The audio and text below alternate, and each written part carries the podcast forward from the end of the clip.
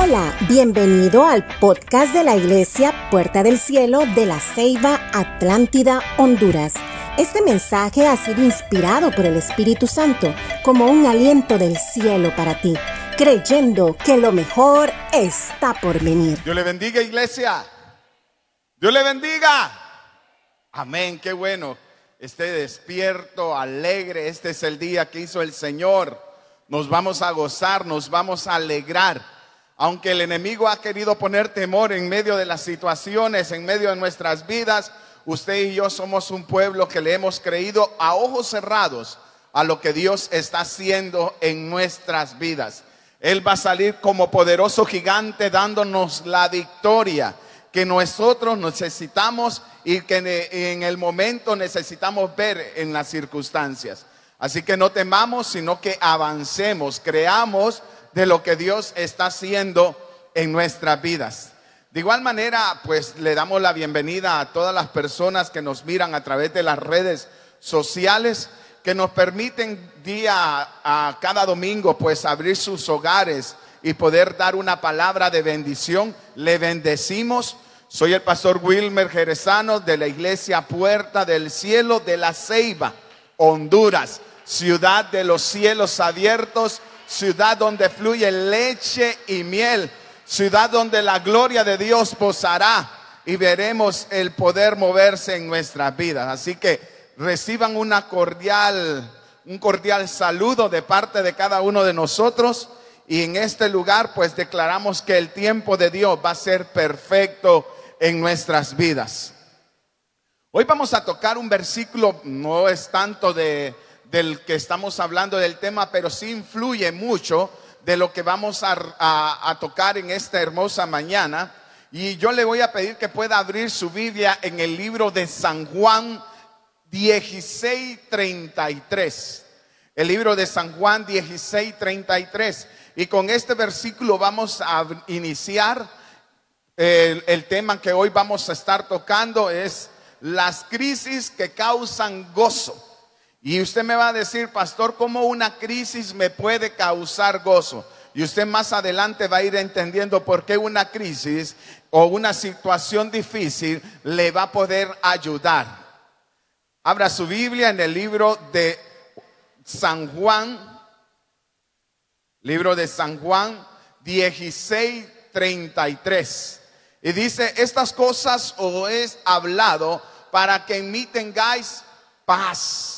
En el mundo tendréis aflicciones, pero confiad, yo he vencido al mundo. Y con esta palabra yo le dejo para que usted la atesore en su corazón. Que Dios, el Dios que nosotros tenemos, jamás nos dejará de su mano, sino que Él nos ministrará la paz que sobrepasa cualquier entendimiento humano. O sea, es muy difícil poder decir paz cuando alguien está enfermo o cuando una situación es difícil o cuando los problemas llegan a tu vida. Es muy difícil decirle a alguien, tenga paz o le comprendo o le acompaño en su dolor o en su situación. Cuando la persona que está viviendo en ese momento es la que está sintiendo el dolor. Pero Dios nos dice que la paz de Él va, inunda y quita cualquier razonamiento humano para que nosotros podamos entender hacia dónde Él nos está llevando. Cuando la paz del Señor llega a nuestra vida, viene la libertad seguidamente. Y la libertad que Dios nos quiere dar es para que el pueblo entienda el propósito que Él tiene en nuestras vidas. Hemos declarado que aún en medio de esta pandemia, aun aunque la curva vaya subiendo, aunque los medios estén diciendo otra cosa, aunque el temor esté invadiendo nuestras vidas o nuestras familias o nuestras reuniones o las situaciones donde nosotros nos encontramos, usted y yo vamos a salir adelante. Usted y yo miraremos lo que Dios hará. Iglesia, aunque esta enfermedad llegare a tocar nuestros cuerpos, esta enfermedad no causará muerte en nuestras vidas. Va a venir a pasar como cualquier enfermedad, como un dengue clásico, con pequeños o leves dolores, pero usted y yo saldremos adelante, continuaremos y vamos a avanzar y porque en medio de esta situación el pueblo de Dios saldrá victorioso. ¿Cuántos lo creen? ¿Cuántos lo declaran esto? Amén, iglesia.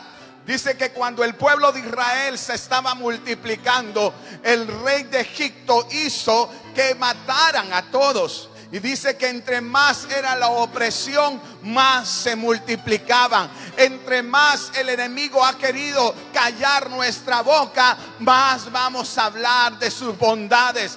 Aunque el diablo nos quiera paralizar, iglesia, ha llegado el tiempo donde esta generación marcará la diferencia.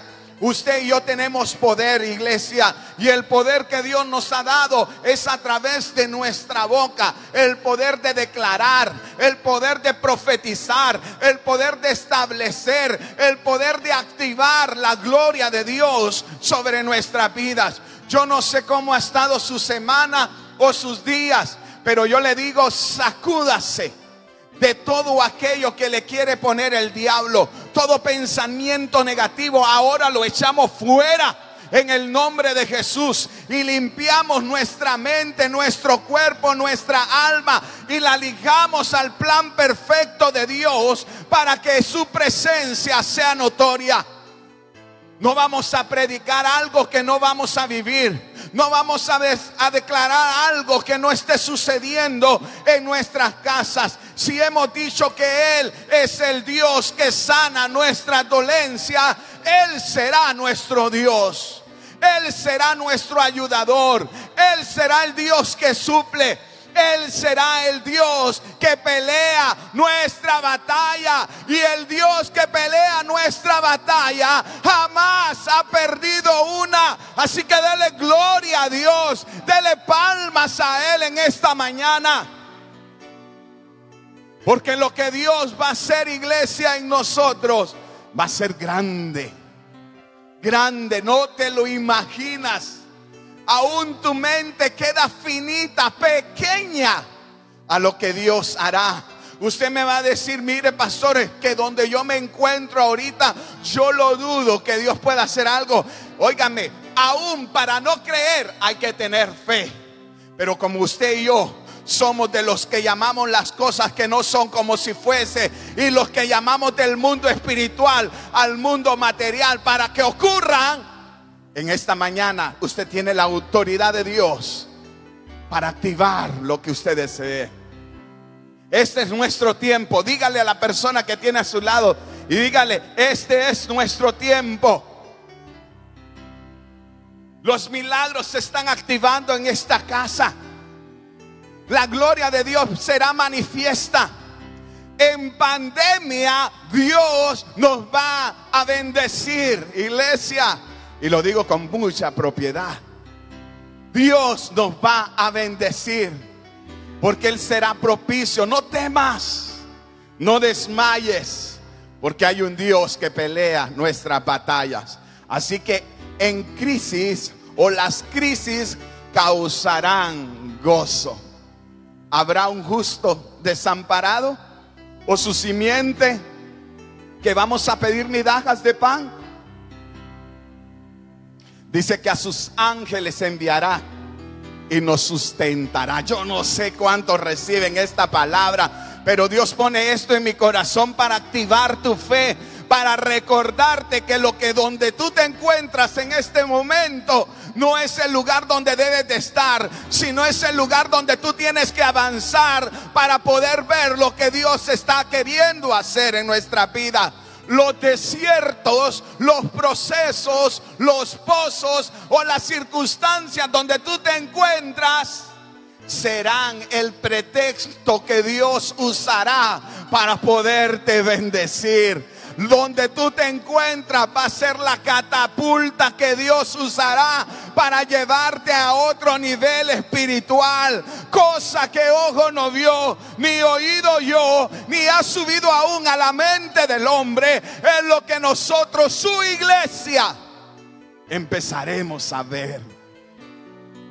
Y todavía no hemos comenzado a predicar. Y voy a predicar porque si no, no avanzamos. Pero me gozo en esta mañana y cuando estábamos estudiando la palabra de hoy, yo le decía, Señor, qué difícil es poderte alabar cuando las cosas van mal. Qué difícil poderte decir, ah, Jehová es mi proveedor, cuando en la alacena o, donde, o la pailita donde guarda la comida no hay comida.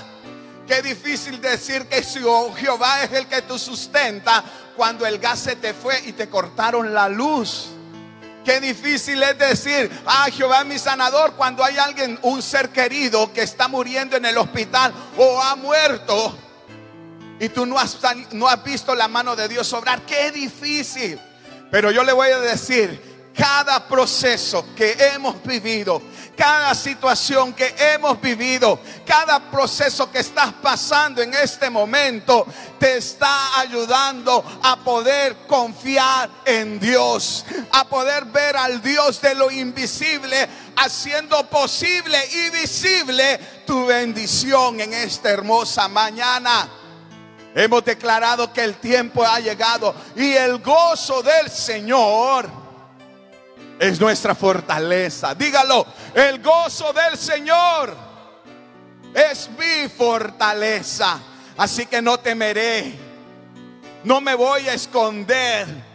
Voy a avanzar, voy a creer, voy a testificar que grandes cosas Dios está haciendo en medio de su pueblo. Hoy sí, yo le voy a pedir por favor que abra su Biblia.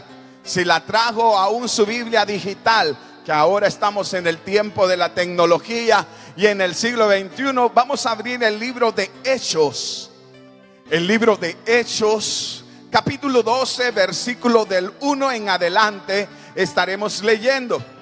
Y cuando yo estaba leyendo esta situación, son cosas distintas el hablarla que vivirla.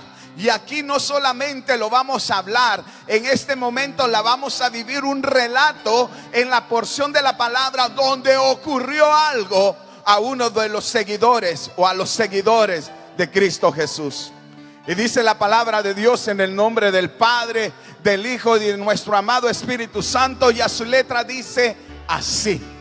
En aquel mismo tiempo el rey Herodes echó mano de algunos de la iglesia para maltratarles y mató a espada a Jacobo, hermano de Juan.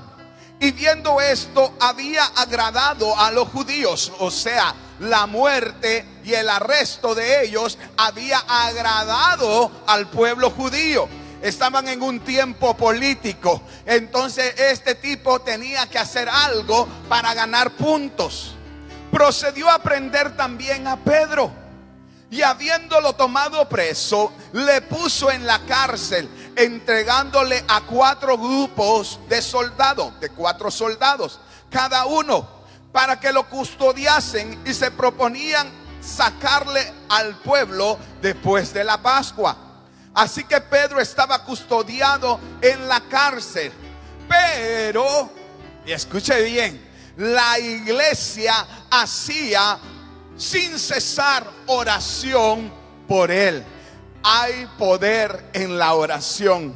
Hay poder cuando un pueblo calama y se une para declarar lo que Dios quiere hacer. Óigalo bien, estaba preso, habían matado a usted y a mí. No nos están persiguiendo todavía por predicar a Jesús. Tenemos la libertad de culto, estar reunidos en este lugar declarando nuestra fe y nuestra devoción delante de Dios. Tenemos la libertad aún en las calles de predicar la palabra, de ponerle sticker a nuestros carros, declarando que somos diferentes a lo que el mundo está presentando. Tenemos la libertad de la expresión. Tenemos la libertad de decir que Jesús es nuestro Salvador, el nuestro Dios. Esa era la libertad. Pero en este tiempo el hablar de Jesús era difícil. El predicar la fe de lo que Jesús estaba haciendo era difícil. Personas eran muertas por decir que Jesús estaba con ellos. Y este era uno de los tantos mártires que en la iglesia empezó a dar para que el Evangelio hasta este tiempo se diera a conocer. Si podemos observar, présteme atención. La situación que está viviendo no es fácil.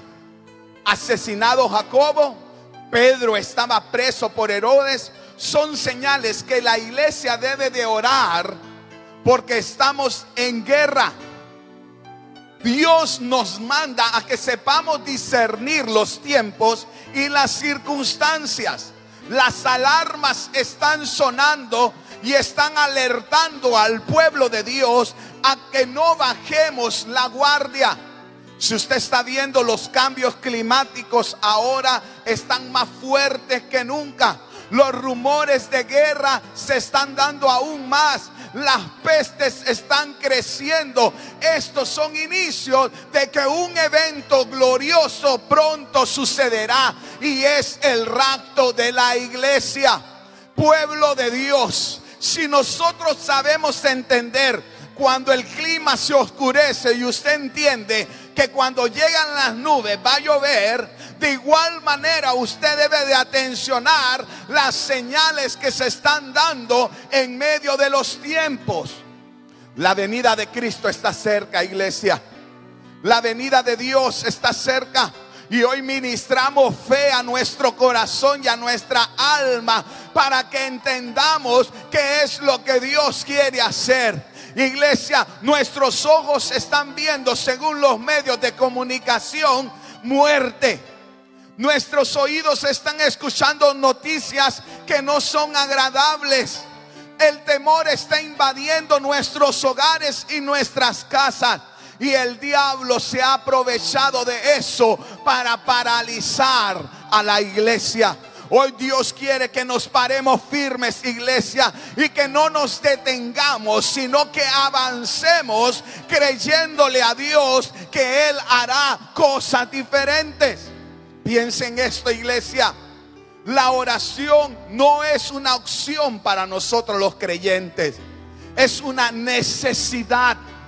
En tiempos de guerra o paz, crisis o tranquilidad, no debe faltar nuestra vida de oración. Hemos hecho algo, iglesia. Hemos puesto las hojitas para que cada uno de nosotros tengamos la motivación de poder leer la palabra, porque este crecimiento es de manera personal. Como el buscar a Dios en oración, esto es de manera personal. Si yo busco a Dios en oración, Él se va a acercar a mí. Si yo inclino o clamo delante de Él su nombre, Él se va a acercar a mí. Y hay palabra de parte de Dios donde Él nos dice que antes que nosotros clamemos, Él va a responder. Pero ¿cómo nuestro Dios va a responder algo si usted y yo no clamamos? Hay circunstancias y hay necesidades que estamos viviendo porque el clamor, la búsqueda de Dios no lo estamos haciendo de la manera constante dice la palabra orar sin cesar. No sin cesar, ¿verdad? Es orar sin cesar. Debemos de tener una vida de oración para que las artimañas del diablo no vengan a nosotros y nos causen daño. Pregunto, ¿cuántas veces usted ora? Mire el que tiene a su lado, porque el que tiene a su lado o es su familia o es su amigo. Pregúntale, ¿cuántas veces oras?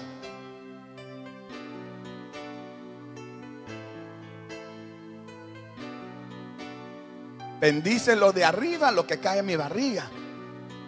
Solo ese momento del tiempo del golpe. Tres golpes tenemos para orar y ni los hacemos. Ay, es que se me olvida. Es que tengo hambre, pastor. Y cuando hay hambre, con eso no se juega. Si hay hambre, hay hambre. Pregunto, cuando usted se va a acostar, ¿ora? Hay veces sí. ¿Cuántos de nosotros hay veces nos da insomnio?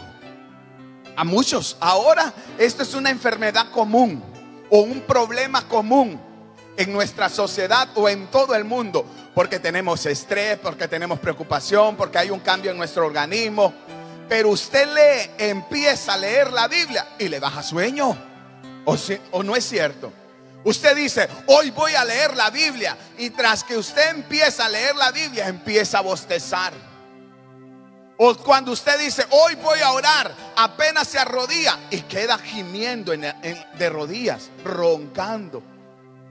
Y esto es lo que el diablo nos pone, iglesia. Quiere paralizarnos, quiere frenarnos, quiere robar tu bendición. Pero no lo estamos entendiendo. Si a usted le cuesta orar de rodillas, camine. Empiece a caminar de un lado a otro lado y empiece a guerrear, Señor, en el nombre de Jesús. Hoy declaramos que los cielos se abren a nuestro favor. Hoy declaramos que la gloria de Dios será notoria. Y empezamos a guerrear y empezamos a activar y la gloria de Dios se va a mover. A menos que caiga dormido parado porque es tremendo el sueño. En estos días hubo una persona que nos llamó y nos daba una palabra. Y cuando esta persona nos estaba diciendo algo que Dios decía, ella me decía, pastor, díganle a la iglesia que no deje de orar. Y yo decía mis adentro, hmm, si nosotros oramos. Y ahorita hablando, entendiendo, no todos estamos orando. Porque si todo mundo orara, las manifestaciones fueran tremendas. Los resultados serían favorables. Tus respuestas estuvieran llegando.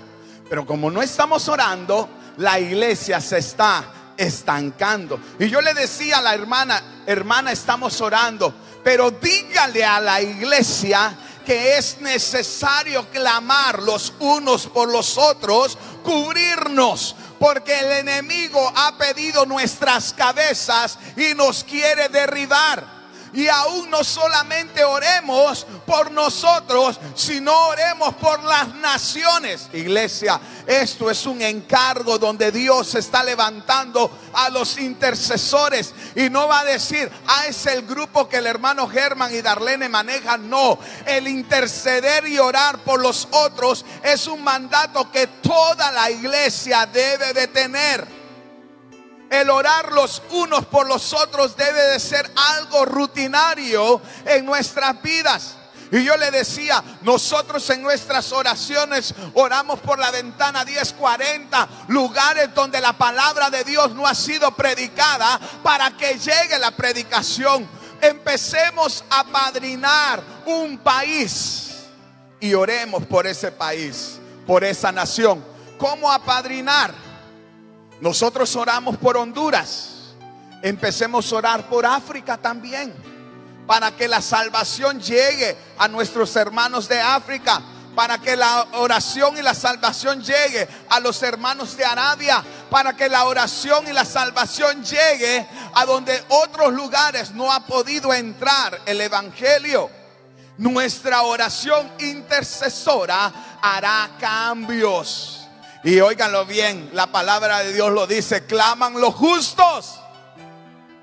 Y Jehová responde, claman los justos y Dios hace maravillas. Así que hay poder en la oración. Yo le voy a leer algo que me llamaba mucho la atención cuando estábamos estudiando. Y dice, el dolor, escúchelo bien, el dolor es la hormona del crecimiento del cristiano el dolor y el abono de la vida de oración. La iglesia de nuestros días está enferma porque no porque quiere planificar sin oración. Quiere milagros sin fe. Quiere triunfar sin glorificar a su Dios. La oración es el arma más eficaz que el pueblo de Dios tiene. Le repito, el dolor es la hormona del crecimiento cristiano y el abono de la vida de oración. La iglesia de este tiempo está enferma porque quiere planificar sin oración, quiere ver milagros sin fe y quiere triunfar sin glorificar a Dios hágase un autoanálisis o hagámonos un autoanálisis. ¿Qué estamos haciendo, iglesia, para que nuestra vida espiritual esté fuerte, para que nuestra vida espiritual esté creciendo. ¿Qué situaciones o qué hábitos estás cambiando para que Dios se pueda mover en tu vida? ¿Qué amistades tienes que empezar a dejar? ¿Qué cosas ocultas tienes que empezar a dejar? ¿Qué problemas te están agobiando? Yo te pregunto en esta mañana, iglesia, ¿qué te está robando la paz en este momento? ¿Qué te está quitando el sueño en este momento? ¿A dónde tienes tu mirada en este momento? Yo te digo y te lo recuerdo nuevamente. ¿Habrá algo imposible para Dios? ¿Habrá algo imposible para Dios? No lo hay. Pero ¿por qué dudamos? ¿Por qué dudas? ¿Por qué tienes temor? ¿Por qué no quieres avanzar? Dios te quiere bendecir. Va a bendecir a este grupo. Dios te quiere bendecir, iglesia. Debemos de arrebatar, creer lo que Dios está diciendo, iglesia. Cada domingo, para los que vienen cada ocho, debieran de estar prestos y listos para arrebatar la palabra, porque esta va a ser la poca vitamina que tienen en transcurso de la semana, porque aquí hay muchos que ni a los campos llegan el día miércoles. Es más, ni a sus células. Y queremos ayudarles para poder tener un mayor crecimiento. Pero si usted no se deja ayudar, va a ser imposible que usted empiece a crecer. Y usted lo primero que sabe decir, disculpe que hable de esta manera. Es que mis líderes no me atienden. Es que mis líderes no me llaman. Es que los pastores no me buscan. Ay, yo soy la oveja perdida. Que deje las 99 y que me venga a buscar. Es que ya no sos oveja, te volviste cabra. Estás saltando, saltando. Uno te quiere ayudar, pero déjate ayudar. Déjate bendecir. Déjate pastorear para que Dios pueda hacer algo diferente en tu vida.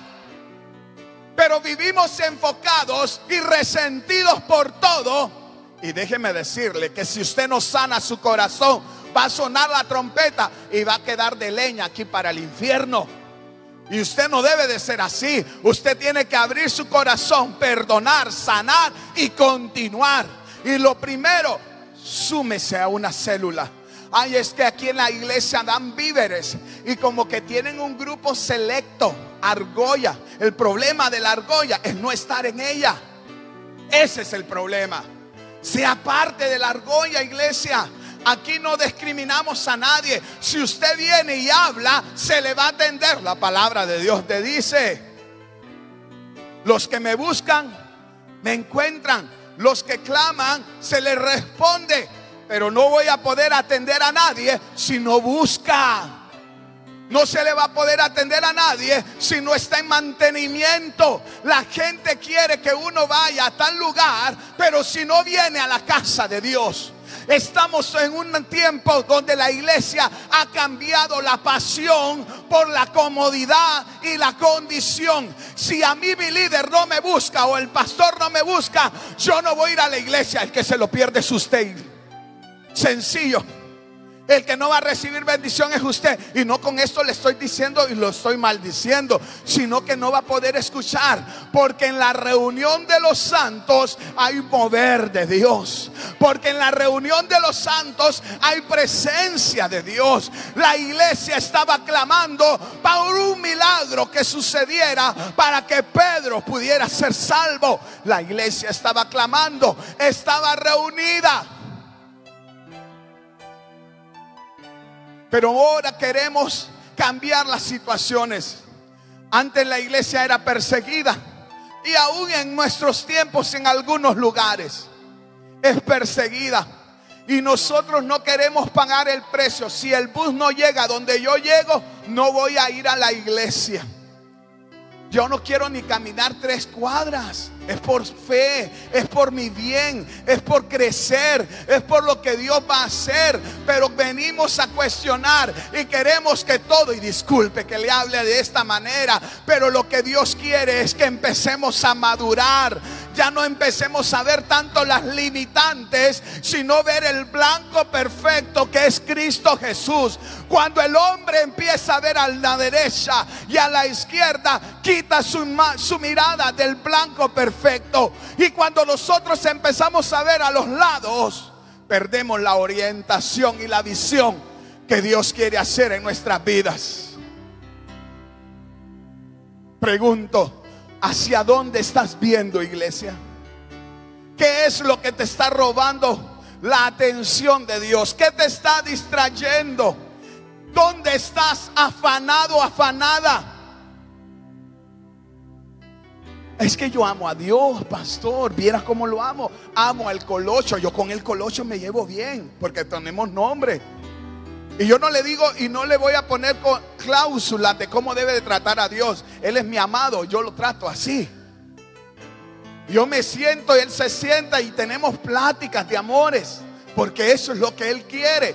La intimidad hace cercanía y la cercanía hace resultados. Yo quiero resultados. ¿Cuántos de aquí quieren resultados? No lo miro convencido. ¿Cuántos de aquí quieren resultados? Entonces acérquese a Dios y va a haber resultados. Sigamos leyendo Hechos 12:6. Y cuando Herodes le iba a sacar, aquella misma noche estaba Pedro durmiendo, diga, durmiendo, entre dos soldados sujetos con cadenas. Y los guardas delante de la puerta custodiaban la cárcel. El man tenía 16 soldados dándole guardia a un solo hombre. 16. Tan tremendo era el Pedro que tenía miedo Herodes que le se saliera. Un hombre que predicaba, solo que usaba su boca, era el que estaba alterando al pobre Herodes. Y se presentó el ángel del Señor, oígalo bien. Y una luz resplandeció en la cárcel. Y tocando a Pedro, yo quiero un toque de Dios en mi vida, le despertó y le dijo, levántate pronto. Muchos de aquí, tal vez no estamos en la cárcel donde estaba Pedro, de cuatro paredes, pero muchos de nosotros nos encontramos en cárceles espirituales que te limitan a poder ver el poder de Dios que te tienen estancado y no te dejan avanzar. Yo te digo en esta mañana que Dios te quiere bendecir y no lo puedes entender. Que Dios te va a ayudar a salir adelante y muchos no lo están entendiendo. Que Dios será tu sanador, que no va a haber peste destructora y no lo estamos creyendo aún nosotros. Porque hay vendas y hay un velo en nuestros ojos y tal vez tenemos llenos los oídos de cera que no nos dejan escuchar que el Dios que nosotros tenemos cumplirá y suplirá todo el cuanto nosotros necesitamos. El ángel le tocó y le dijo, levántate pronto. Muchos de aquí necesitamos un toque de Dios. Y si no se lo dio a Dios, ahorita pelamos dos cables eléctricos y le damos un toque también. Pero que se va tocado, se va tocado. dice que lo que él, esto tiene que ver a hacer, algo tuvo que hacer Pedro. Cuando el ángel lo tocó y le dijo levántate, tuvo que tener una acción. La acción fue hacer que las cosas sucedan para que algo se manifieste. Las cadenas, dice, cayeron de sus manos. Pero el mover de Dios ya estaba ahí. Dice que una luz entró, lo tocó, las cadenas cayeron. Hoy declaramos que todo lo que el diablo ha querido poner en nuestras vidas. Hoy declaramos que toda cadena de cautividad. Hoy declaramos que toda ceguera que toda venda que el diablo, todo aquello que ha impedido que la gloria de Dios entre por nuestros oídos, es quitada ahora en el nombre de Jesús. Y vamos a declarar, iglesia, el poder de Dios en milagros creativos donde nuestros enfermos estén donde estén, en el hospital donde ellos se encuentren. La gloria de Dios posará en sus cuerpos y un milagro de sanidad los tocará. Donde ellos se encuentren a través de las redes sociales, donde nos estén viendo, donde nos estén escuchando, nuestra voz, nuestro clamor, nuestra intercesión llegará ahí donde ellos están, en el hospital o la clínica, en la casa donde ellos se encuentran. Hoy declaramos un milagro creativo de sanidad de restauración, de liberación. Y nosotros lo veremos, la familia lo verán y dirán, algo sucedió, algo sucedió. Y toda suciedad se fue de su interior y ahora son libres. Así cuando aquel centurión se le acercó a Jesús y le dijo, si quieres ve, si no solo lanza la palabra, porque yo tengo a mi cargo personas y con solo la palabra, hoy lanzamos la palabra de sanidad y donde las personas se encuentran, donde nos estén escuchando, que el milagro de Dios se acciona en el nombre de Jesús sanidad. Porque aún no has terminado lo que Dios te ha encomendado aquí en la tierra. Aún no ha terminado tu propósito en esta tierra. Así que te levantarás de los muertos y todo aquel desánimo bajo hoy vuelve a subir. Porque Dios da vida a aquellos que quieren morir. Herodes apresó a Pedro. Escuche bien esto. Herodes apresó a Pedro, pero la iglesia estaba libre y reunida. Herodes silenció la predicación de Pedro al apresarlo, pero no a la iglesia que oraba fervientemente. La oración garantiza los resultados. Un ejemplo palpable para poder sobrellevar las cargas o poder sobrellevar las situaciones.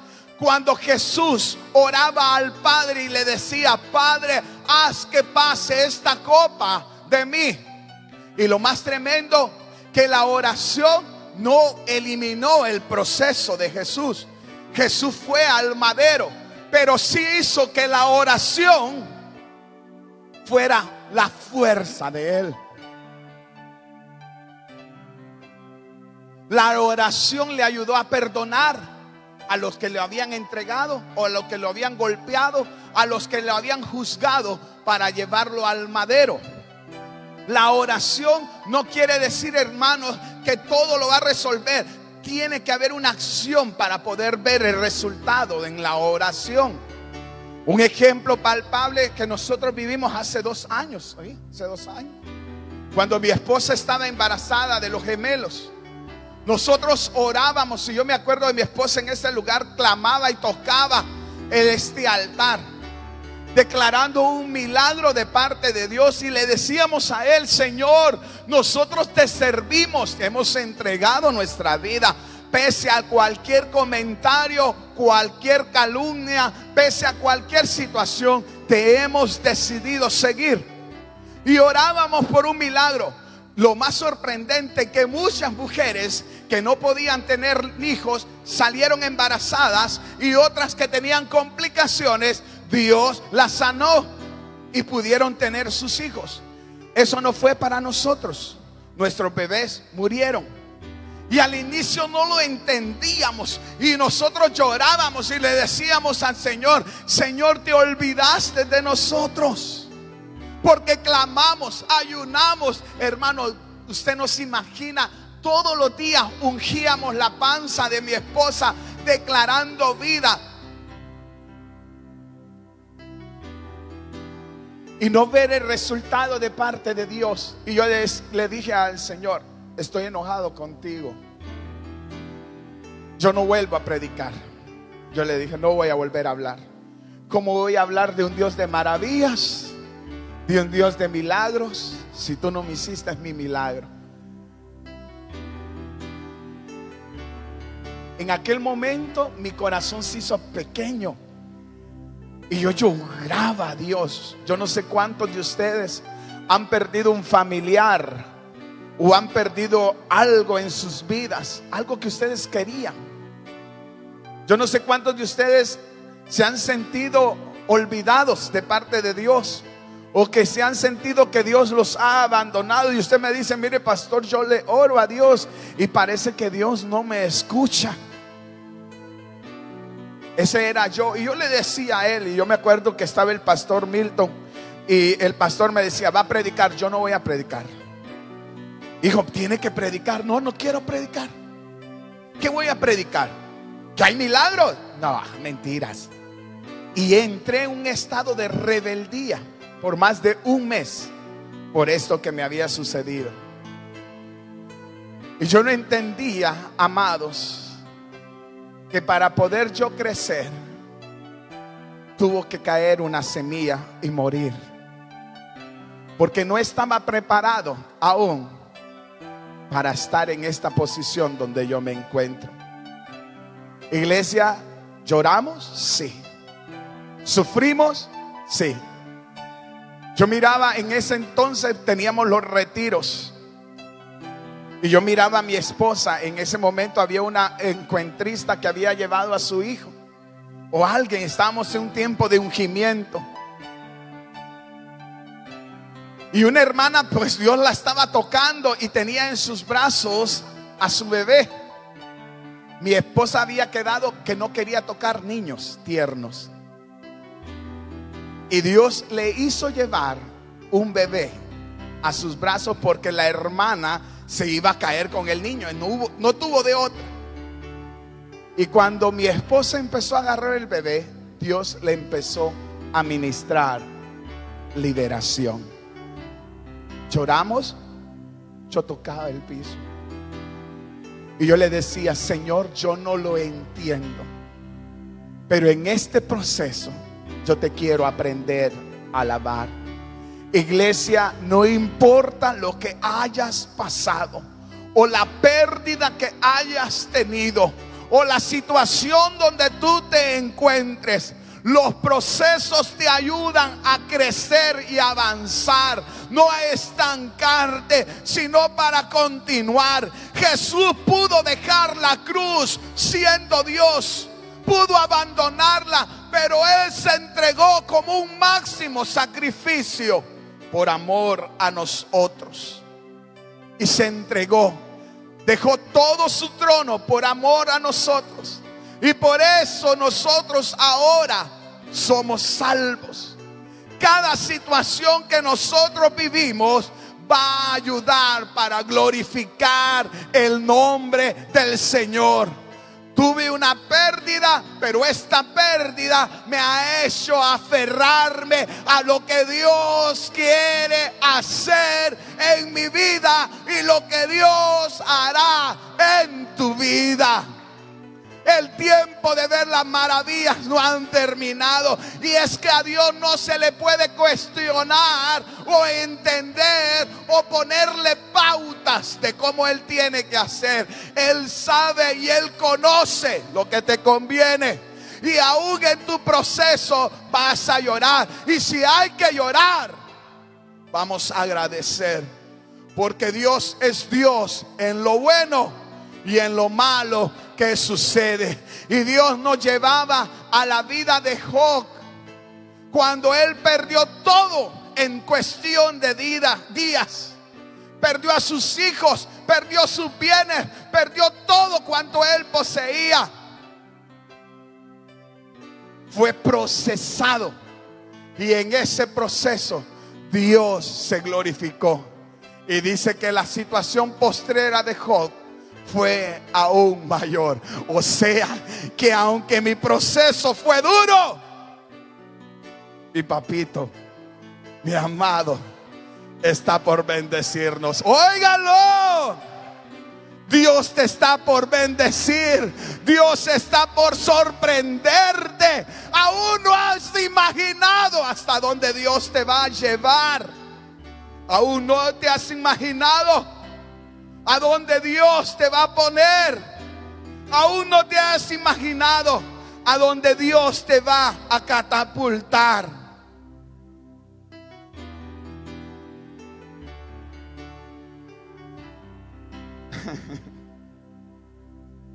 Y Dios ponía esto en mi corazón y ahorita lo quiero recalcar. Y levante su mano derecha. Y dice su palabra en Isaías 43, 19. Isaías 43, 19. He aquí, yo hago cosa nueva. He aquí, yo hago cosa nueva. Pronto saldrá a luz. No lo percibes, no lo puedes ver. Aquí yo hago cosa nueva. Pronto saldrá a luz otra vez. No es la única vez que Dios lo ha hecho. Dios lo ha hecho una y repetidas veces en tu vida. Tú has visto la mano de Dios moverse. Has visto la mano de Dios salvarte. Has visto la mano de Dios proveerte. Y Él te dice en esta mañana, hey, hey, escucha, abre tus oídos. Otra vez, abriré caminos en el desierto y ríos, ríos en la soledad. No temas. Si has llorado, llora. Si ha gritado, grita. Si ha gemido, gime. Porque la palabra de Dios lo dice. Clama a mí y yo te responderé. Iglesia, si lo que estamos pasando nos ha agobiado, hay situaciones que están cambiando. Si no has visto respuesta de parte de Dios, Él será tu abogado, Él no te ha dejado. Él está peleando por ti, aunque tardare la visión. Alguien me lo decía en estos días. Yo sé que llegará. Iglesia, yo sé que llegará. Aunque tardare la visión. Aunque no esté como tú quieres que estén las situaciones en este momento. Aunque no esté viviendo tu mejor temporada aunque no esté viviendo las mejores noticias, Dios me aferro a esta palabra, me apropio de esta palabra. Y Él me dice en esta mañana, cosa nueva haré contigo, cosa nueva haré contigo, cosa nueva iglesia. No lo entiendes. Él me dice, no lo captas. Oye, Wilmer, no lo estás entendiendo lo que yo te estoy diciendo en esta mañana. Cosa nueva haré contigo. Tus familiares se van a ver y te van a decir qué estás haciendo. Tu familia o tus amigos van a ver y te van a decir qué es lo que está sucediendo. Y tú vas a decir en esta mañana y le dirás este versículo. Ah, porque cosa nueva Dios está haciendo. Porque cosa nueva Dios está haciendo. Pedro estaba en la cárcel.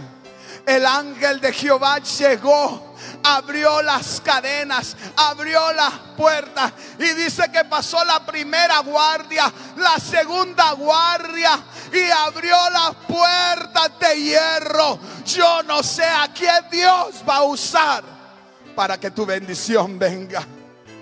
Si estabas en la central de riesgo, mi amado es especialista de borrar récords, registros, para que tu bendición empiece a llegar. Óigalo bien, iglesia, cosa nueva haré contigo. Cuando Pedro, el ángel lo llevó, no entendía, estaba con sueño todavía. Él creía que estaba soñando o pensaba que era una visión. Pero cuando ya iba caminando, él iba avanzando, empezó a ver lo que Dios estaba haciendo. Y le dijo, no temas, porque yo tengo control. No temas, porque yo soy el Dios que te lleva de la mano. Pasó la primera guardia. El diablo nos ha pedido para zarandearnos como aquel que agarra el trigo y botar nuestro estado de ánimo. El diablo te ha dicho, tienes tal enfermedad. Ay, no te vas a levantar. No vas a salir de la depresión. Ay, es que tienes tiroides. Ay, que tienes cáncer. Ay, que tienes COVID. Tu sistema nervioso está fallando. Mentira del diablo. Solo empiece a declarar y Dios se mostrará. Solo empieza a declarar y Dios será real. Romanos 5:35 dice, y no solo esto, sino también nos gozamos en los sufrimientos, porque sabemos que los sufrimientos, tribulaciones, enfermedades, problemas, producen resistencia. Y la resistencia produce carácter aprobado. Y el carácter aprobado produce esperanza.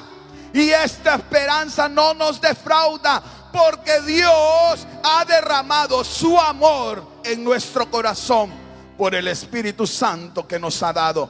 Así que toda dificultad que está pasando, solo Dios está haciendo algo en nuestras vidas y expuliéndonos para llevarnos a otro nivel espiritual.